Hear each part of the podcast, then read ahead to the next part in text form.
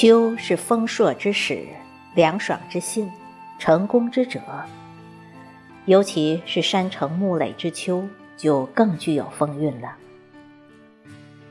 周末和家人一起出去逛逛，沿途的风景真是迷人。早晨，家人一起出发，迎着灿烂的阳光向山路走去。路旁的麦田大多已经收割。远远望去，麦茬一大片一大片的，整齐而壮观。夹杂着还没有收割的农作物，是黄中带绿，绿中有黑，一齐一缕的，宛如画家笔下的彩色油画，壮观而绚丽，不用浓妆艳抹，也脱俗超凡。大概，这就是田之魅的所在。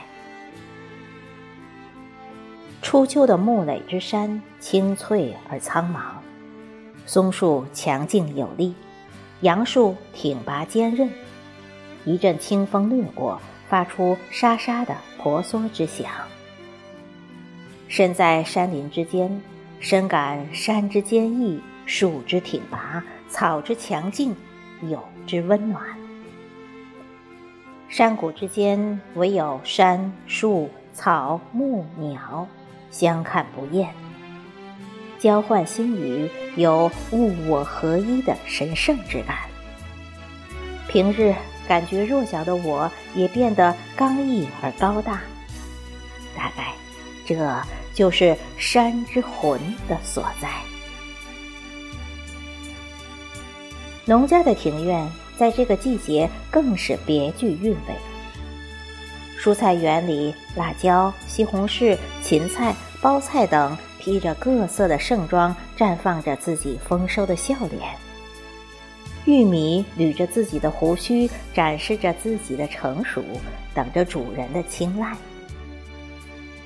果树挂着累累果实，红的果艳丽，绿的果清透，黄的果耀眼，紫的果则娇媚。让人一见就生爱慕之心。摘一果放入口中，甜入心头，美哉我木垒之果！仅这些还是不够的，主人邀请葡萄架下一坐，清凉而惬意。抬眼望去，绿一串，紫一串，白一串，深绿、浅红。各色的葡萄晶莹而剔透，葡萄藤从蔬菜园的土里蜿蜒盘旋到房顶，既茂盛又充满着诱惑。轻轻触碰它晶莹的身体，慢慢品尝它的甜美，那滋味别提有多美了。农家园朴素自然，不加雕琢，却能引人入胜。大概。这就是缘之韵所在。夕阳下的这一切温馨而和谐，有一种沉静浸润于自己之心，有一种爱融入自己的情感，有一种繁华，就是木垒一路的秋。